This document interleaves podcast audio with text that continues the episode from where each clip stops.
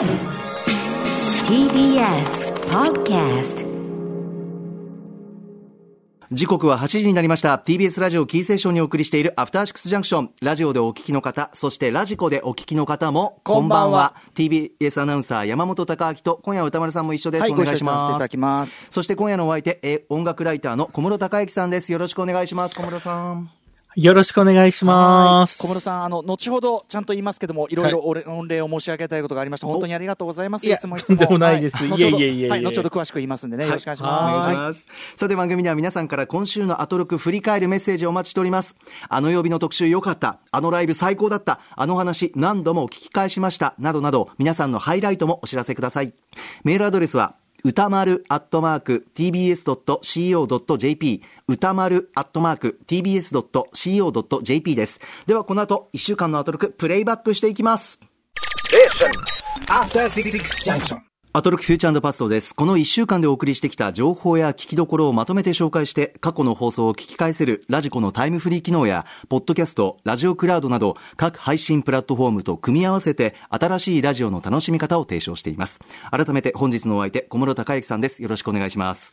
よろしくお願いいたします。はい小室さん、ああの、アフターシックスジャンクションとね、パーカーもお召しいただいてありがとうございます。よくお似合いでございます。ちょうどね、今週届いたんですよ。あらまあ、ありがとうございます。もう、そんな申し訳ない。そんなね、あのー もうなんかこちらからいろいろお礼することが多くて、あの、小室さんが、あの、ね、あの、昨日も言いましたけど、私があの、はい前のオペラ特集でご紹介いただいたもろもろを受けて、あとこ、ね、その後の小室さんのまたプッシュも受けて、あの、オペラ見ましたよって話をして、それをさらに受けて小室さんが、では次はね、ぜひこれをということで、いろいろ DVD セット、しかも小室さんのね、あの、丁寧な解説付きでいっぱい送っていただいて、しかも、あの、ね、うないさんにはこれでしょうってことで、あの、バレエ版のそのドドラゴンクエストであるとか、ねいろいはいろソフトと解説と、本当になんかもう何から何まで ありがとうございます。いえいうん。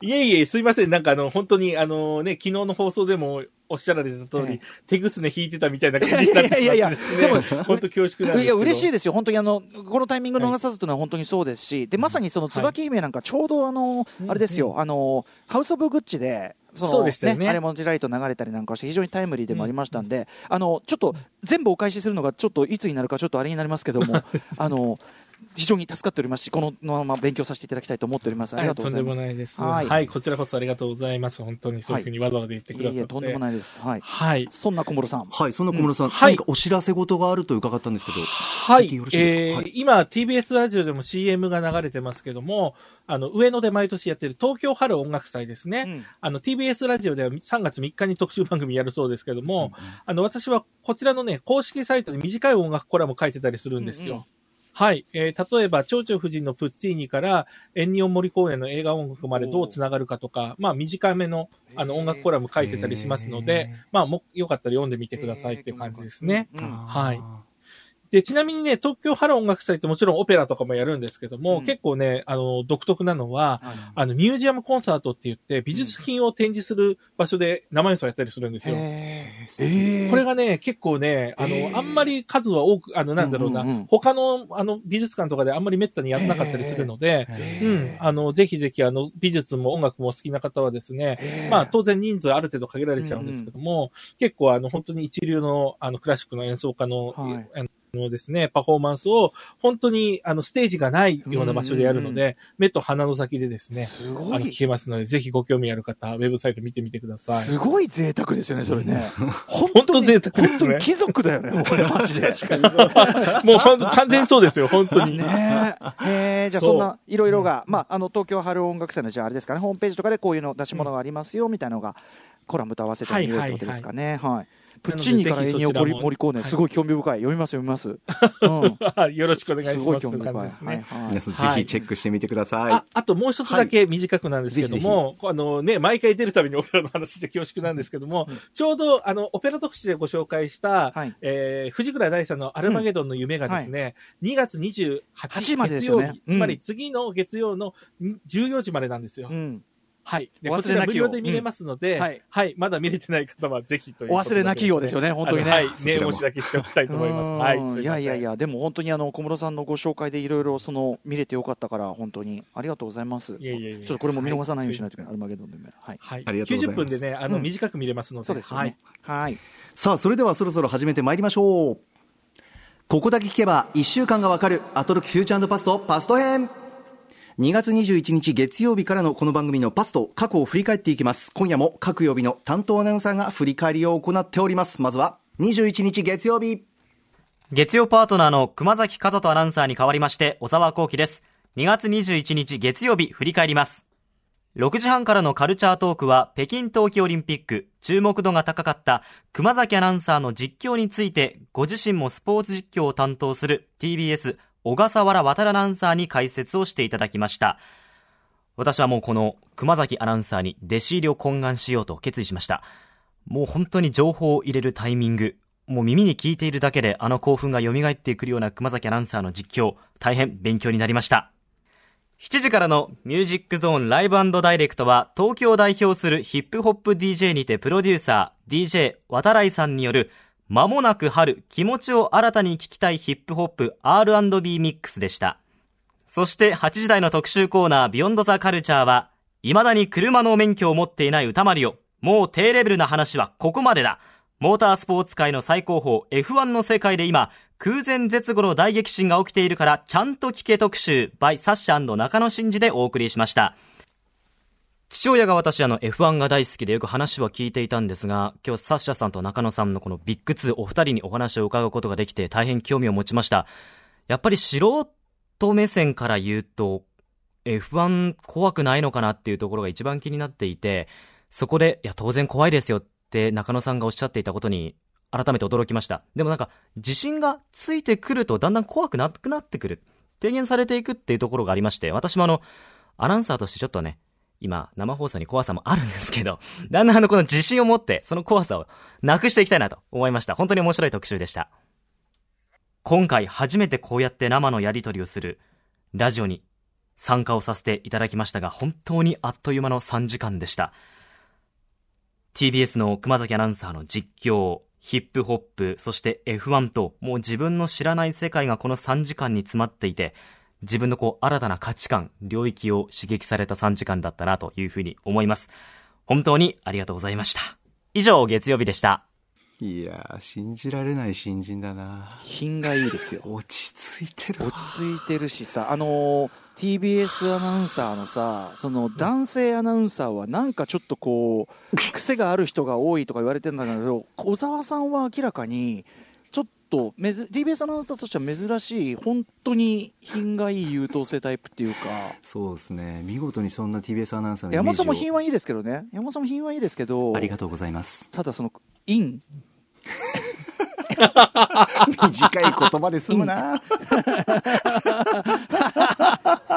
でもそんな陰のですね、ね。あの山本さんをニヤニヤさせちゃうぐらいのですね、はい、今ね、こう、小沢さんのですね、小沢アナがですね、振り返ってる間、ずっと山本さんニヤニヤしてましたよね。いやいや、その本当に歌丸さんおっしゃる通り、品とか、なんかこう、知性も感じるし、うん、落ち着きもあって、いい声ですし、いや、本当に新人なのっていう、もうなんか 信じられないっていうところで笑えてきちゃって、もう。そういうこと自分と照らし合わせるともうありえないぐらい落ち着いてるんで。あ、そう。山本さんから見ても。うん、たくさんもうつまずいてましたし、噛んでましたし、言葉詰まってましたし、まして歌丸さんとじゃあよろしくお願いしますで、二人で始めて、うん、落ち着いて劇団四季語ること語ること、まあ準備もね、しっかりしてましたし。すごい準備もちゃんとしてたけど。カルチャードもあるし。うん。そうそうそう。全くそういう意味で物おじも別にしてないし。いや、本当そうなんですよね。でも、でも、なんていうかな、なんつうの？なんか変なふうにこうあれでするでもなく。わちゃわちゃ変なふうなとこに行くわけでもなく、そうですねいやいや僕ねその小沢さんに言ってたの。あの僕があなたの年そのゲルって言ってるんだけどゲルの前なんで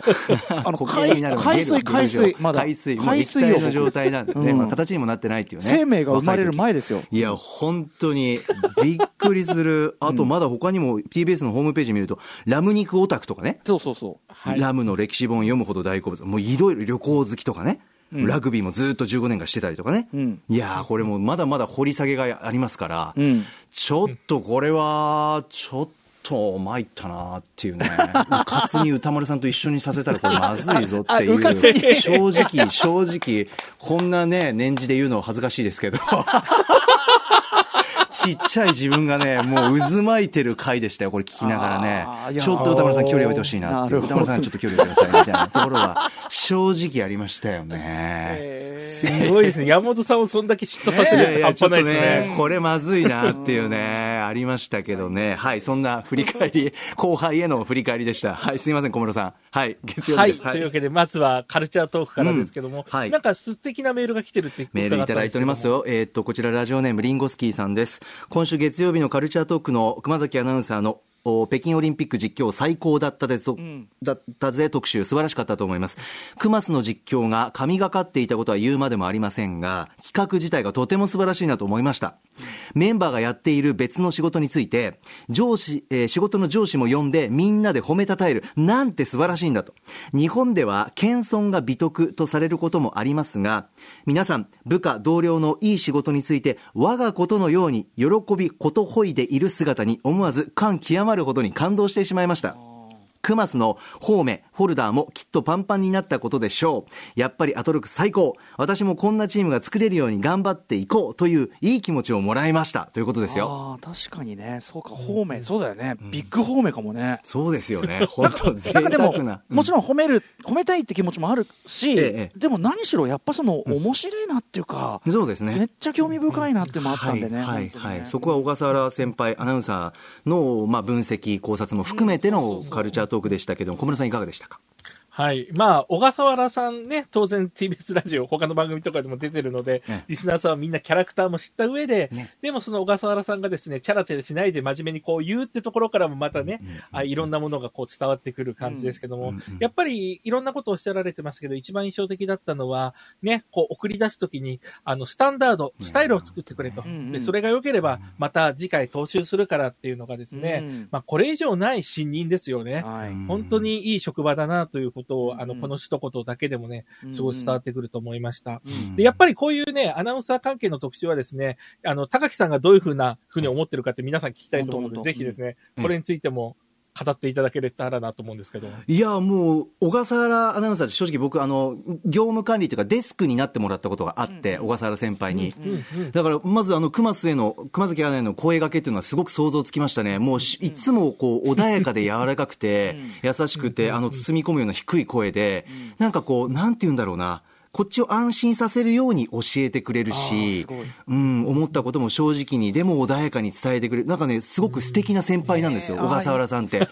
だからまさに、あ、熊崎アナウンサー、熊須も一生懸命準備しながらそこに寄り添うように小笠原さんがいてくれたっていうのは、多分非常に僕はですよ、はい。あの印象として非常に大きなことだと思いますよ。オリンピック前に、そこの小笠原さんに支えてもらってアドバイスもらったっていうのは、だから、あ、いろいろこう自分の準備含めて周りの協力というのもバチッと揃って、北京オリンピック臨めたのかなっていうふうにね、このカルチャートーク聞いて僕は思いましたよね。だからこそあの名実況というか素晴らしい、やっぱ熊須なりの、なんかいろんな準備していろんな要素、自分なりのスタイルっていうのを実現できたのかなって僕は思いました。局員としてもね。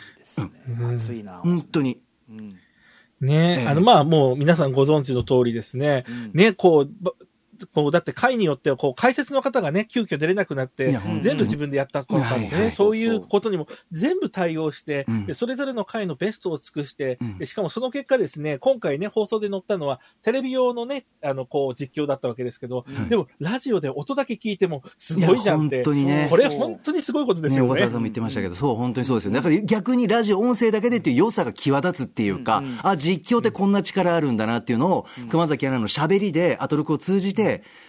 また伝えられたのかな、そんな回でしたよ。うん。うんうんうん。うんはい。ね、これ残念なことにですね、あの、タイムフリーじゃないと、そうです。熊崎アナの実況が聞けないので、そうそうです。これはね、ぜひ、あの、一週間以内にちゃんとですね、はい。聞いていただきたいなと。味わってほしい。そうですね。ぜひぜひ。はい、はい。ありがとうございます。はい。はい。で、次は、えー、一気に限度、新概念提唱型コーナーなんですけども、ええ。この日もちろん投稿も面白かったんですけども、うん。ね、そんなあんだけですね、えー、山本さんを嫉妬させるような小沢アナが。なかなかなイキリエピソードを出し出してきましたよね出。ましたうんね。うんはいはい。あれですね、その、あのー、調味料かけないそう、素材の味をとにかくっていうふうに。あ結構、しかも子供の時からずっとね、小学校とか言ってま何したよね。それっていう、混ぜ方がはんまたそのなんかいけてんだけどみたいいや、な。本当にね、それを貫いてきたっていう話ですよね。で、今ちょっといろいろこう迷う時期に入ってるってことですよね。ええなんかかけるにかけられないから、周りにも公言してるしっていうのを歌丸さんに相談したりとかっていうね。いやーこのエピソードのさ、こう出し方の的確さねいや。ほんな、あんまり褒めないで、歌丸さんも。いいですよ。そんな何を、何を、山本さんは唯一、山本さんは唯一無二だから大丈夫ですよ。いやいやいやいやね、人人それぞれで。いや、歌丸さん、あのね、いやあの、楽しみすぎですよ。いや、いや、本当に。にね、いい雰囲気で、しかもちゃんと用意したんだなってね、小沢アナもね。うん、そうそうそう。あれ真面目さもあるのよ。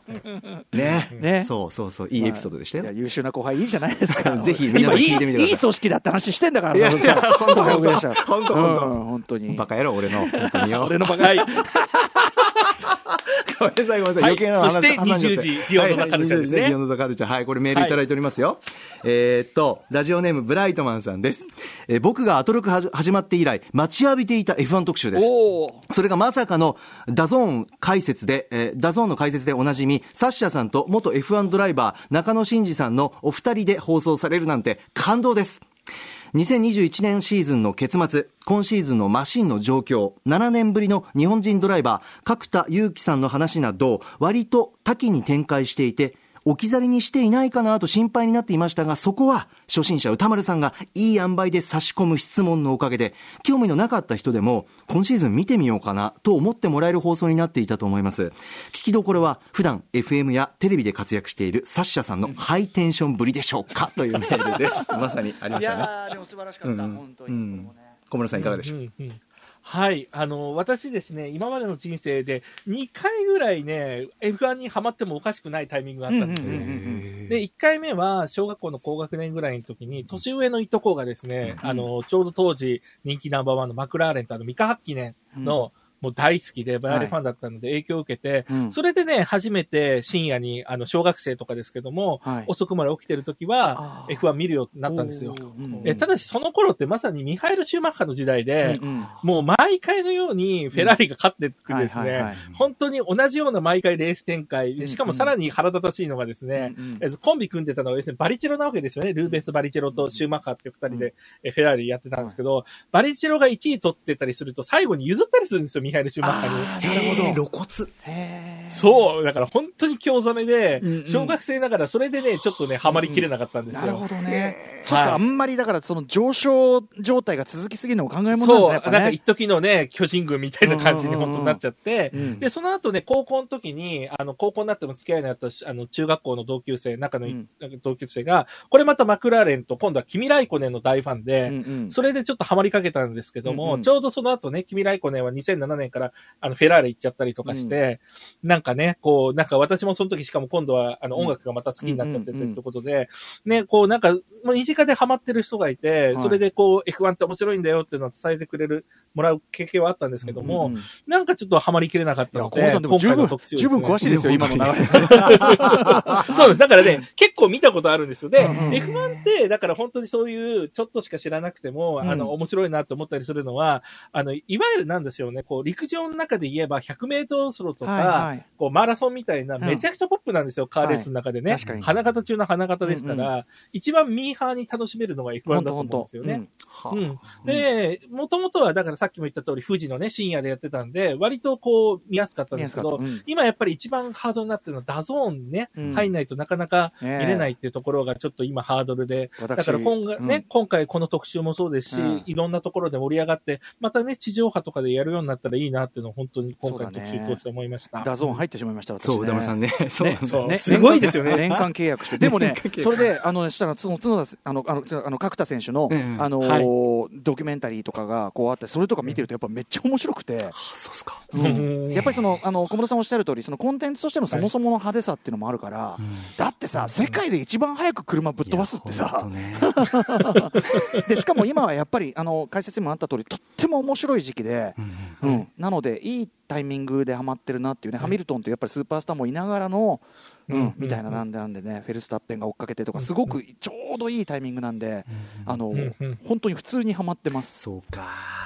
うん。またね、そこハマると、また他の、まあ、例えば映画でも何でもいいですけど、いろいろ広がりもまたねそうそう、そう。しやすいですよね。これだけメジャーなね。うんうんそうカルチャーだとまた別のねドアが開くかもしれないし。そうそうそうそう、そうなんだよな。あとやっぱこのお二人ですよ、やっぱり。うん。もう、その、中野さんとサッシャさんお越しいただいて、中野さんはめっちゃかっこいいし、はいはい。サッシャさんは、サッシャさんはもうさ、J ではありえないさ、怒鳴りでさ、もう怒鳴りでさ、シャウトとか怒鳴りで、もう何、サッシャさんなら誰かわかんねえよっつって、いやもうね、あの、やっぱね、そうでしょうね FM とは違うモードでって、ああ、それがあなたの AM 感ですかみたいな。本当。でもね、念願かなっって、サッシャさんとはお互いのその番組ね、その行き来できるといいねなんていうのはいつも言ってたんで、うん。素敵ですね。それが最高の形でかなって、とってもそれも嬉しかったです。ねえ、確かに歌丸さん、サッシャさんのね、コラボっていうのも貴重な回ですからね、ぜひ皆さん。いや、本当にいい空気感でしたよね。そうですよね。あの定期的に F1 ものはまたやっていこうかなと思ってます。素晴らしい楽しみにしており楽しみます。はい。さあ、続きましては、22日火曜日参りましょう。火曜パートナーの宇垣美里さんに代わりまして、駒田健吾が代打を務めました。2月22日火曜日を振り返っていきます。6時半からのカルチャートークは白夜処方の森田修一さんが登場しました。歌丸さんが雑誌ブブカで連載中のマブロンで取り上げるおすすめのアイドル的楽曲を聴いていきましたけれども、昨今の、というか近年のアイドルの曲のクオリティの高さに私驚きました。そして7時からのミュージックゾーンライブダイレクトは21日にデビュー30周年記念アルバム体温鼓動をリリースしたシンガーソングライター古内東子さんでした。相変わらずの艶っぽい声が、えピアノとマッチして素晴らしいライブでした。そして、8時台の特集コーナー、ビヨンドザカルチャーは、世界ナンバーワンレゲエクルー、マイティクラウンが、サウンド活動を休止するというから、改めて本人たちに、その偉大な足跡を聞いてみよう特集でした。マイティクラウンからマスタ・サイモンさんとサミーティーさんが登場しましたけれども、やはり日本が誇るこのレゲエの、マイティクラウン、私は本当すいません。初めて知ったんですが、なんと偉大な方々だったんだろうかということで、本当に世界に誇ることができる、そのお二人のトークを聞くことができて、貴重な回に代打で登場できて本当に幸せでした。え放送でも言いましたけれども、今までいろいろラジオ番組とかテレビ番組やってきましたけども、本当に思い出に残る、えー放送回だなというふうに思っております。もう今年に入って4回、去年から4回かな。まあ、あのーここ2週で2回やらせていただいて、最近あの代打をね、えー多く務めさせていただきましたけども、放送でも言いましたが、もうカラッカラに乾いていたその私のカルチャースポンジがですね、もうプルップルの高野豆腐に変わるぐらい、本当に普段カルチャーに触れてないので、この番組に、あの、呼ばれるときいつも本当に嬉しいんです。えそしてやってみていつも楽しいです。えただ本当にレギュラーのね、パートナーの皆さんがいつも頑張っているから、この放送が成り立っていると思うんですが、ですが、また、近いうちに呼んでいただければ、嬉しいです。本当に、えー、準レギュラーとして、この駒田健吾の名前が刻まれれば嬉しいなというふうに思っておりますが、えー、恐縮ながらそういうふうに思っております。えー、本当に歌丸さん、そして、えー、リスナーの皆さんどうもありがとうございました。はい、火曜日です。小室さんが、ちょっと笑っちゃって話せないんですよ小室さんがもう、受けすぎて、小室さん、ちょ、まず、整理しましょう。だだって今のみんなみんな笑ってましたよみんな笑ってましたけど。だって今のトーク完全に説教を受けた人の後の声、声じゃないですか。いやいやいやそういうこと？ね。ああの、ゼロか120かというね、あの、渡辺俊イズムがありますけども、まさにこのゼロか120イズムのやはり先輩としてですね、はいあの、とにかく極端なんですよ。打てば響かない瞬間と。そう、マイナス、打てば響かないマイナスの瞬間と、響き出した瞬間のん響き方が極端で、まあ、それチャーミングなね、とこですよね、やっぱ小村さんのね、正直なとこっていうか。それがい、この一日で分かりましたよね。オープニングトークから始まって最後まで聞くと。そう。ね、小村さんそうですよね。うん特にね、あの、新概念提唱コーナーの方面のところの、1通目の後の響かなさと、2通目の、なんかもう、あもう全部漏らしちゃったぐらいのこの感じの差って何なんだろうみたいな、ありましたありました。すごい極端なのがありましたけど。あの、でもですね、あの、この火曜日がですね、私今週一番面白かったしうん、良かったなと思ったんですうん。よ。で、それは、あの、ポッドキャストの方はね、まあちょっとあえてちょっと面白おかしくってことも含めてかもしれないですけど、説教ってね、あの、タイトルつついちゃってましたけども、あ、タイトルがね、でも確かにね。こはいそうなんです火曜日オープニング。でもはい。あの、まさにですね、その12分ぐらいからオープニングのね、あの、その、まあ、鍋焼きうどんの話からは始まってんですよ。さんがおすすめした鍋焼きうどんがあって、はい駒田アナウンサーにね。で、はいさっき言ったように、まさに、打てば響かないという状態に対してですね、歌丸さんが自分の持ってるカードで見切るのは良くないですよ、と。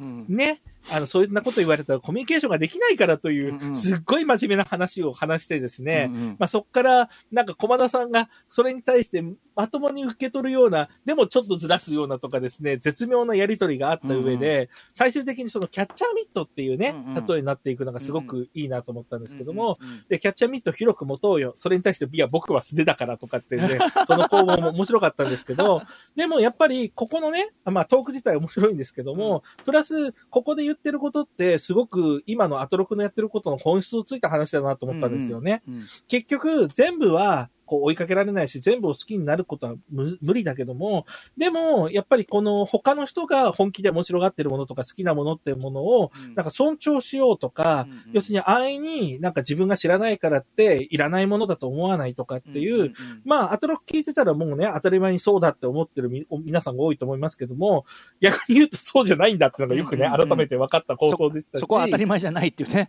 うんそうなんです、そうなんです。でも、やっぱりだからこそ、このアトロクの中ではそれを大事にして、しかもそういうものを共有してる、できる人を増やしていこうよと。うんうん。そういうことをやってるのがアトロクなんだなっていうのが、うん。本当にありありとわかるオープニングだったので、うんあの、ね。です、ですからですね、ぜひ、駒田さんにはこれなが、これからも末永く出ていただいてですね、はい。だんだんこの変化の過程を見せていただきたいなと。毎回ね、すごい毎回ね、すごい、帰りは、帰りはすごい喜んでるの、いつも。そう。で、毎回そうなんだから、帰りは喜んでんのはさ、自分でもわかんでしょ、みたいな。最初なんでローなんだろうな、でもねでもね、あのもう一つは、そうそう、あのね、あの今、小室小室さんおっしゃっていただいたとおり、そのやりとりができたのは、あのやっぱ駒田さんが、とはいえ、ベテランで、もう、まあはいどんな、逆に言えばこっちがそのちょっと強めに関しても、受ける、そのあれがあるから、腕が、腕も強さもあるから、だから小室さんだから、これが多少強めに関してもいいだろうみたいな。なんかそういう、うん、そういう駒田さんだからいけるっていうね、そういうもちろん信頼もあっての、うんあのわちゃわちゃなので、ぜひぜひそこら辺もね、はい。緊張感もあもちろんそれはね、あの皆さん分かってらっしゃるとはね、僕でも不思議。後輩として不思議なのは、駒田アナウンサー、だから例えばね、テレビで歌丸さんに取材をしている中で、あの、鍋焼きうどんの話があったら、もっともっと前のめりでインタビューだとね、聞くと思うんですよ、絶対に。だからラジオはまたギアチェンジしてるの、あえて。だからね、つまりね、そのいいのよ、駒田さんなりの実家感なの、だからうん。気をつ、逆に言えば気を使ってならいい意味で、そうですそう。ね。だから俺に忖度する、そうそうそう、ゲストに忖度するっていうのは、もう 身内だと思って、別にそれでいいんだけど、だからそれで、あの素で素になるとこうっていうのがあって、だから、だから俺も、い言っちゃえ言っちゃえば家族として、いやいや、いや、君ねと。みたいなのも、これだってそう他人の距離じゃできないから、これは。でも普通に、普通に美味しそうな話で、普通に美味しそうな鍋焼きうどんの話で、ああ、意味がわかんないのよ。僕はですよ、人それぞれ感覚あるんだけど、この人なんかど、なんか止まったのかなみたいな。どうしたんだろうみたいな毎。回面白いのは、すごいよはあ先輩はあとか言ってんだけど、帰りはいつもね、おしっこ漏らさんばかりに毎回喜んでるから。そう、一番最後はね、そう3時間のね、毎回そうなんだから。そうね、ラストはね。ちょっとはそのさ、そっちに向けた、なんだろうみいたいな。やーでもねいろんな人それが面白い。そう、ねいろんな人いて歌丸さんそうお面っしゃっていただけるとアナウンサー陣は本当救われます。すいません。お世話になってます。ごめんなさい、ごめんなさい。はい、小室さんすいません。はいはい、はい。えっと、ちょっと時間が押してるのでですね、はいすいませんはいもうビヨンドザカルチャーの方に行きたいんですけども。はい、こちら、はいえーメールいただいております。ラジオネーム、ふんどしゅうで太郎さんです。今週火曜日8時台、マイティクラウンの足跡をたどる特集、とても熱い内容でした。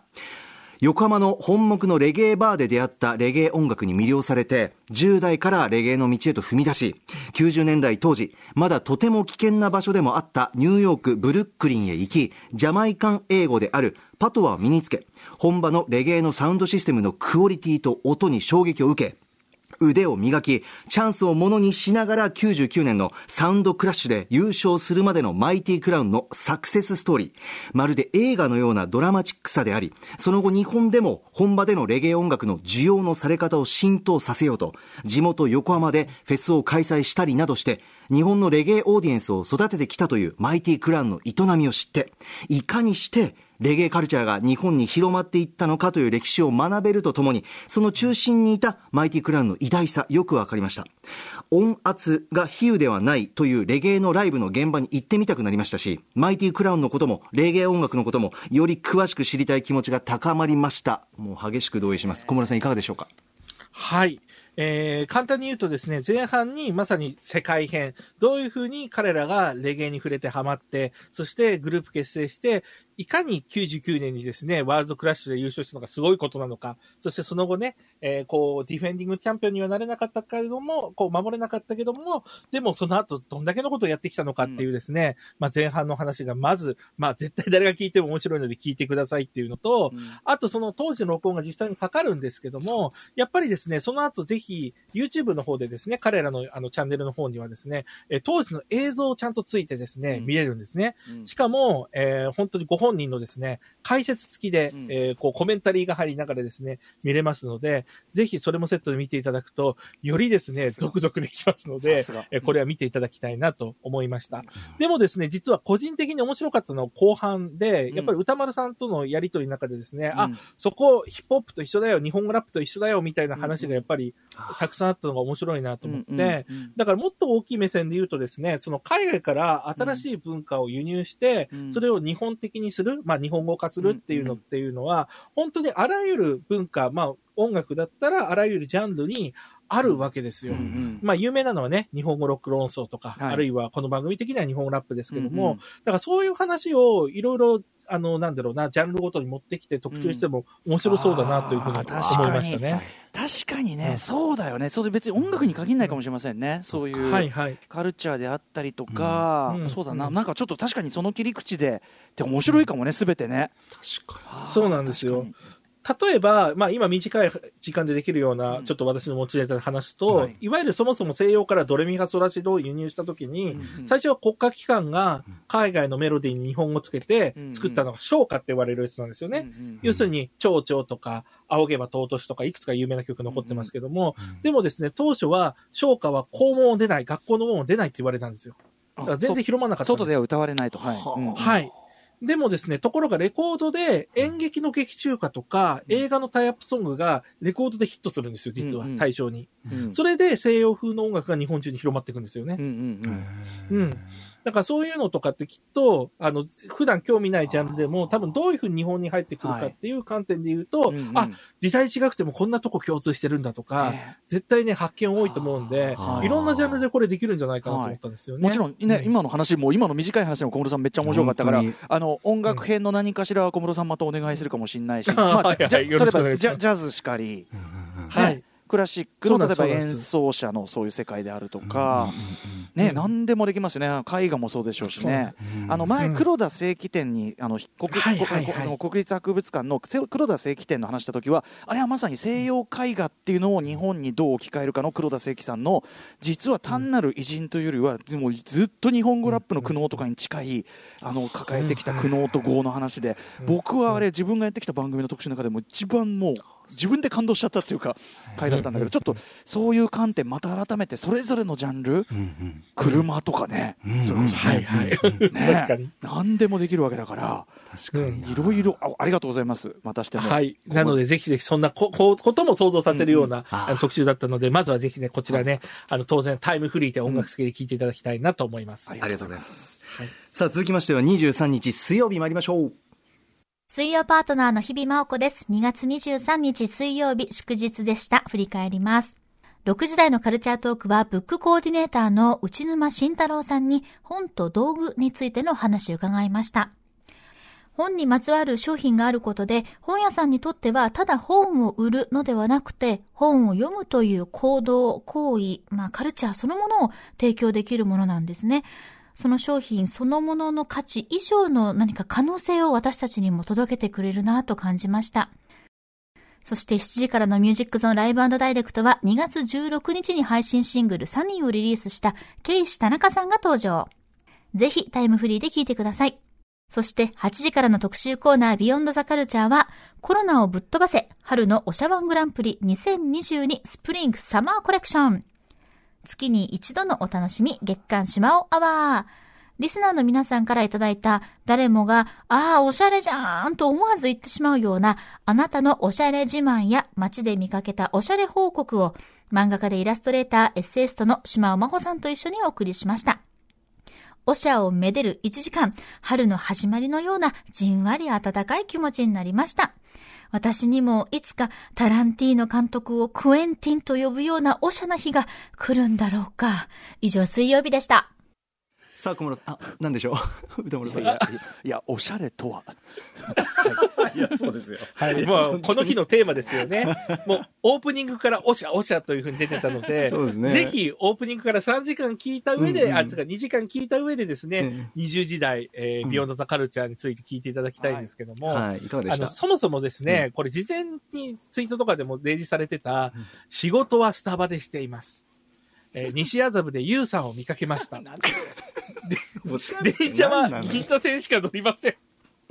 これは本当におしゃれなのかっていうですね、うんなんかね、まあ、スタバはギリギリね、あの、本当に個人差はありますけど、言いたいことはわかるわけですよ。でも、電車は銀座線しか乗りませんってどういうことみたいな。単に行動範囲が狭まるだけだろうっつってね。そうそうそうそう そう。うんそうだ。で、しかもこんだけおしゃおしゃ言いながらもですね、もう、あの、それこそ島尾さんがですね、この日のね、あの、カルチャートークに出ていた、内沼さんにバレるのが恥ずかしくて、やめてやめてとか言うとかね、内村慎太郎さんにね、本当におしゃれな人にバレるのがきついっつってね。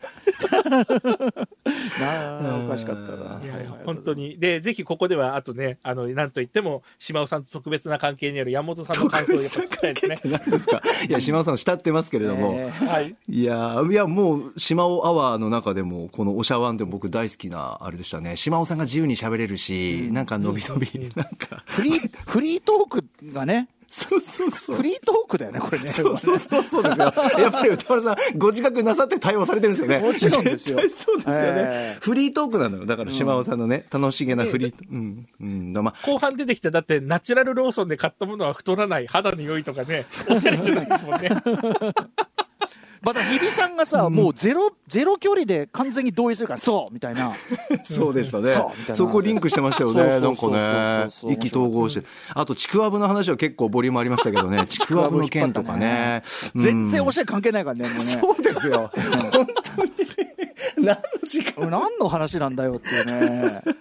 でもああいう何でもない身近なことちくわぶってどうなのかっていうところの話とかもね、なんかやっぱり、うん、癒されましたね。たくさん笑ったし、なんか素晴らしい回だったな。だからこれ SS でスプリングサマーだから、もちろんあそうです AW っていうかオータムウィンターね。やっぱり冬、秋冬も。冬コレクションも、いやいい秋冬コレクションもお待ち、ねお待ちください、ぜひ、ね。やったやった、ええ次回楽しみになりましたよ、小室さん、はい私は。ええはい。あの、歌丸さんがもうちょっと強く突っ込んでもいいんじゃないかなと思いながら聞いてました。あそうですか、申し訳ございません。はい。ぜひぜひ、あの、そんな形で、あの、また次回楽しみにしております。はい。えーっと、こちら、えーメールいただいておるのは正確なのでお伝えしますと、ラジオネームキラキラ星さんです。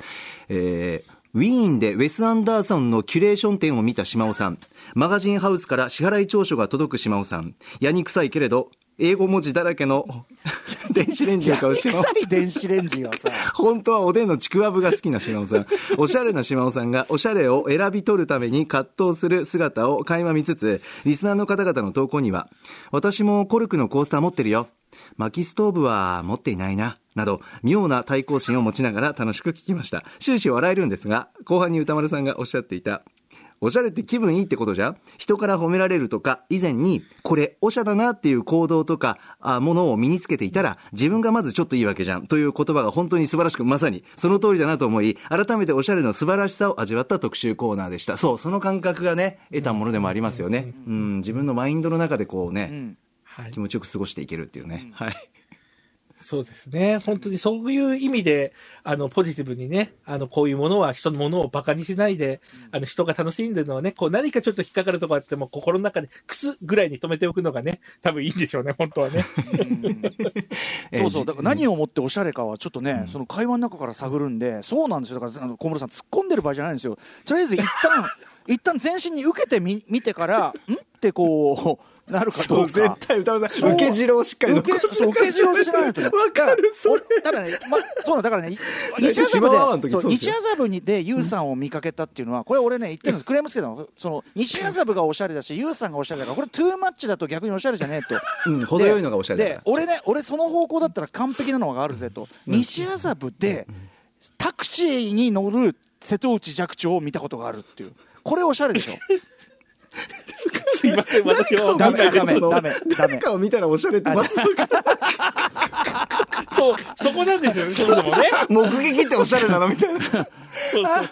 いやでもその瀬戸内寂聴さんが 西麻布いるんだ。いや、確かにね。おしゃれじゃんなんみたいか、なんか、ちょっとこう、ねそうそうそう、独特な情報ですおしゃれなのはよ瀬。戸内寂聴さんなんじゃないそう。でもですか。そのおしゃれな瀬戸内寂聴さんだからそうそうそうそういうことですよ。だからその はい西それいいです。ね西麻布にユウさんいるのは当たり前な感じするけど、あそうだよね。瀬戸内寂聴そうだよね。元から考えたらそういうとこ行ってもおかしくないよねみたいな。ああ、なるほどね。なんか東京おしゃしいに。でおやっぱ同じ空間にいたから同じ空気吸ってたからそれは、ああ、なるほど。うん。おしゃだよね。おしゃだなみたいな。こういうトークが結構続く特集でもありましたね。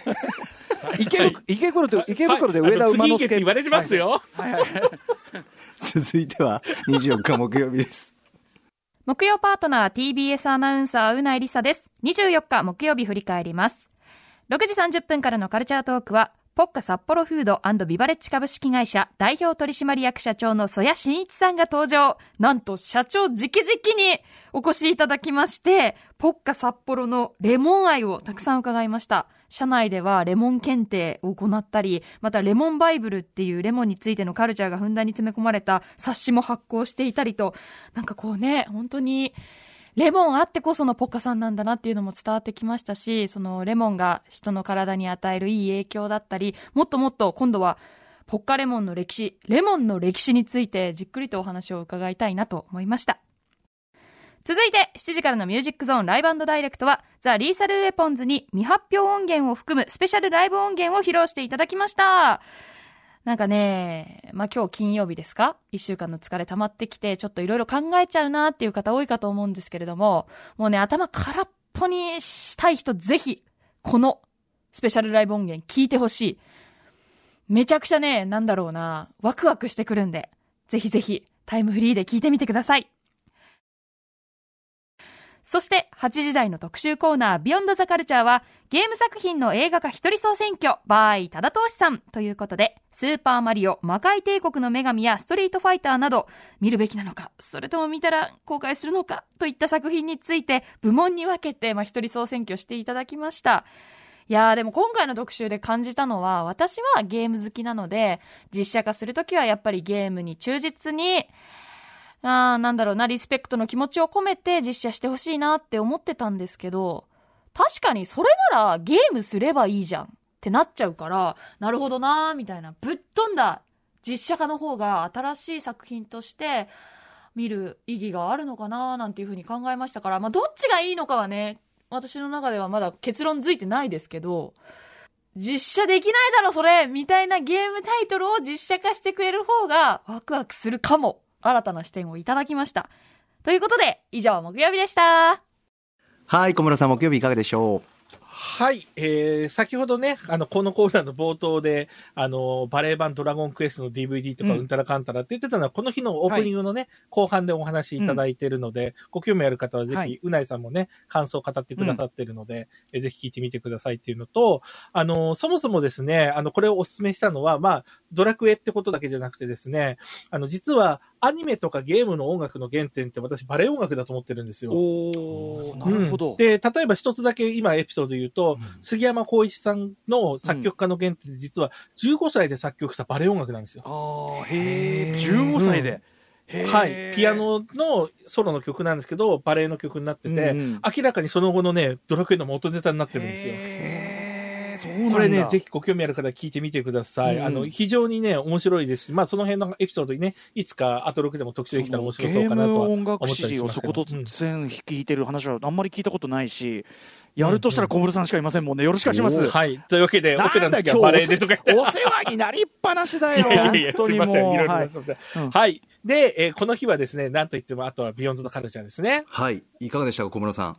はい。えーこの日はですね、まあまあ、ただ通しさんね、もちろん番組的にはおなじみなんですけども、まあそもそもね、アトロクを普段聞いてるときに芝刈りゲームをやってるって話からしてええもちょっと面白かったんですけども、確かに。うん。はい。で、こあの、多田さんの主張としては、外れのゲーム映画はないんだと。うん。ね、まずこっから入って、で、これがもし、いわゆる一般的に評判が悪い映画でも、まあ、後半の方におっしゃってましたけど、うん。10年後には楽しめるようになるよと。要するに、あの、そのなんだろうな、いわゆる、あの、ゲームに忠実にってね、先ほど、えっ、と、うないさんもね、振り返りでちょっと悩んで、まさにこの特集聞いて悩んでらっしゃいましたけども、はい。その原作を冒涜したってね、変えると言われますけども、うん。そうじゃなくて優しい機能して楽しむことによって、うん。ゲームにはない新たな要素をですね、この映画化によって楽しめるんだっていう話が、ね、すごくやっぱり物を、あの、うん。なんだろうな、こう、うん馬鹿にするんじゃなくて楽しもうっていうところにすごくつながるいい話でしたし、うんうん。まあ、特にね、今まで割と、あの、まあ、まさにね、あの、代表的なポール W.S. アンダーソン、ポーポールダメな方アンダーソンってはい。はい言ってきたようなものに対しうんうんうんて、そうじゃねえんだとかね、うん。あの、言ったところをこう言ったりとか、はい。あるいは今までね、あの、まあ、比較的有名なストリートファイターとかスーパーマリオ魔界帝王の女神みたいなね、うん。ゲテモノって言われるものも、うん。こんな観点があるんだぜって話なんかは、やっぱり、まあ、さすが本当、多田投手さんって感じでしたよ本当。ね、本当でした、本当に。はい。うん。偉いんだよっていうね。ダメな方じゃないぞってね。確かに確かに。そう。うん。し、逆にね、あの、例えば、うないさんがもともと言ってたサイレントヒルとかっていうのは、うん。もちろん面白かったんだけどもっていう、そんなに跳ねなくて、やっぱり跳ねるのはですね、いわゆるちょっとゲテモノにやられるようなところに、実はこんなところがあったんだよって話がね、それこそ例えばスーパーマリオってえね、この映画化の中に実は、えーその、ドナルド・トランプにそっくりな人が出てきたりとか、うん。そういう話とか、すごく今見ると楽しめるんだよっていうところの視点がですね、やっぱり、こう、ある種の、まあちょっと違うんですけども、あの、歌丸さんがね、過去の雑誌とか見て楽しむのとかも、ちょっと通じるところがありますはい確し、うん、うん。本当にもっとこういったものは、まあうん。今回はゲーム映画というか、うん。ゲームが原作になった映画ですけども、うん。なんか他の観点からもこういうものをぜひぜひね、いろんな映画復活してやってほしいなと思いました。あのボブ・ホスキンスと、あのあれですよ。でジョン・レグリザムが要するにマリオとルイージ役なんだけど、最初はさ、こんな映画やってられるかって酒飲んだくれてたんだけどそのうちこれ 俺たちがちゃんとしないとこの映画終わらねえっつって。このこの地獄を抜け出すには俺たちがちゃんとするしかないって思い立ってとかどんだけの地獄現場なんだよっていう。うんおかしかったな。しかもその直前に紹介したね、ストリートファイターでは、ジャンクロード・ファンダムは真逆のことしてたりとかね。そうそうそう。あいつ全然仕事しないっつってね。エピソード面白かったな。一方、ラウル・ジュリアはさすが名優ね、もうがんに侵されながらベストを尽くしていたっていうね。うん三角締めさん、ね三角締めさんの弁明が聞きたいですよ、ちょっと次回ね、バンドの特集の時にね。うんその特集でございました。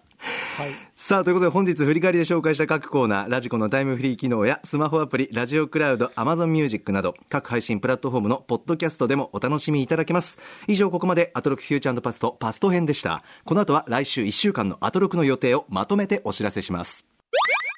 では来週1週間のアフターシックスジャンクションの予定を一気にお知らせします。まずは28日月曜日。来週も熊崎アナウンサーは帰国後の隔離期間のためお休みです。代わりに木曜パートナー、うなえりさアナウンサーが担当します。ということで、6時半は新潟在住の覆面プロレスラー、スーパーササダンゴマシン選手が登場。うないアナウンサーにリモートプロレスでリベンジマッチを仕掛けるそうです。7時はシンガーソングライター、樋口愛さん。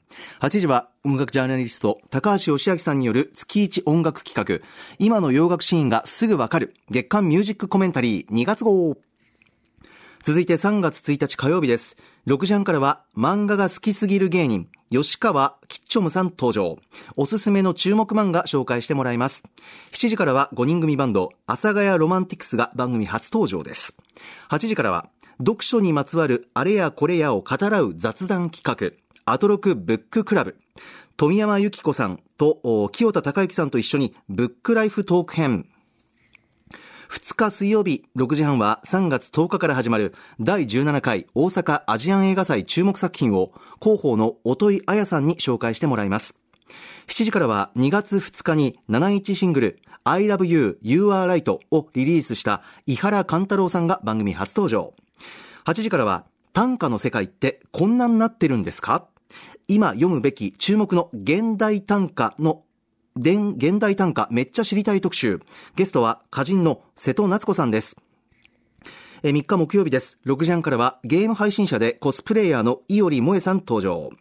ゲーム配信を始めたきっかけや、レインボーイさんが番組は、あ、失礼。えーゲーム配信を始めたきっかけや最近の配信事情などについて伺います。えー7時はシンガーソングライター、レインボーイさんが番組初登場。そして8時はサイボーグ怪獣、ガイガン生誕50周年記念。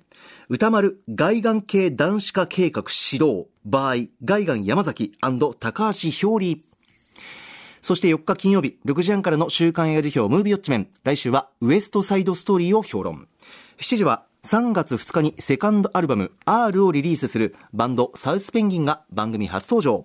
8時からは1週間の番組を振り返るアトロク Future Past です。映像コレクタービデオ考古学者のコンバットレックさんとお送りしますが来週金曜日夜8時からの TBS ラジオでは特別番組を放送するため夜の8時から9時までは TBS ラジオ以外の局のみの放送となります。ご了承ください。ということで2月9日に配信リリースされましたハイパーヨーヨーのニューシングル Live Direct 赤坂は夜の7時に乗せてそろそろお別れのお時間。小村さんお待たせいたしました。来週いかがでしょうか？いえいえ。はい、もう本当にね、お世辞抜きでどれもこれも楽しみなんですけども、それこそ前回ね、あの、あまりにも危険なトークをした笹団子マシンさんが、うないさんのリベンジバッジも楽しみですし、うんそれこそ、あの、火曜のね、えー吉川きっちょみさん、えーうん漫画が好きすぎる芸人の方、前回出た時も本当にプレゼンめちゃくちゃ面白かったので、これ楽しみですね。うんえーそして水曜日、現代短歌、これもすごく気になりますし、うんえー木曜日、外眼、外眼系男子っていうのが何なんだっていうのが非常に気になるポイントですね。えどういうことなんでしょうか。はい。はい。うんそして何より、来週、やっと、歌丸さんのウエストサイドストーリー表が聞けるっていうのを小楽しみにしており室さん、ます。やめてくださいよ。その、いやいやいや。あのさ、だから音楽解説はね、もう小室さん十分していただきましたから、やっぱりそのスピルバーグ最新作としてっていうね、はいあの元のロバート・ワイズとのもちろん比較もあるし、うんあのーまあ、オリジナル版のね、そのミュージカルとの比較とかね、まあ、とにかくその、まあ、しょう、しょうがない。やりますよ、それね。渋々が。渋々、渋々じゃないんだけどさ、そうそうそう、やっぱ小室さんの前だとちょっとやっぱね、恐縮しちゃいます。いや、はい。映画としてどうなのか、ぜひ、あの、楽しみにしておりますので。はい、あの、はいロバート・ワイズ版もね、すごい変わったことしてる映画だから、やっいや、ぱね本当、そうですよね。うんちょっとなかなかそのあたりどういうふうに生かされてるのかと、まあ、あの、あの、楽しみにもしておりましたので、はい、やりたいと思います。はい。まあね、ガチャが出ちゃうからな、ガチャガチャっとね。ガチャ回してるの山本さんですか、も そうなんですよね。あのガチャにし叱っとかないとなっていうふうに思いますよね。ガチャしかった。本当に。俺ね、あのね、ガチャのガチャの件は一番責任あんの、カプセル入れてるやつだと思うのよ。よくさ、俺、俺の、スタッフの方ですか？そう、ガガチャの、ま、歌丸のね、ガチャの回しが下手だとか言うね、リスナーの人がいるんだけど、違えだろと。あの、カプセル入れるやつが下手なんだよ、それはさ。入れ方ってあるんですか？あるんですよあんな注ぎ込んで？そうよ、工夫がいる？こっちは不可抗力で回すだけなんだからさ、それはさ。そうですよね。うんどんどん先へ先へ。どんどん先へ。どれもいいよ、どれも。どれもいいどれもいいの。あのね、ロスバンドってやつ、あの、リスナーのメールにあったやつがすごい多かったんで、あれもなんかすごく面白そうですね。なロスバンドね、ありも。あすいませんいですか気になりますね。はい。いえいえいえいえ、あの、イートシーンも、あの、一応、食卓もありますんで、山本さんのご意見も楽しみに嬉しいしております。情報ありがとうございます。小室さん。というはいことで、あっという間にお時間です。小室孝之さん、ありがとうございました。ありがとうございましたお疲れ様でしたありが。とうございました。After Six Junction.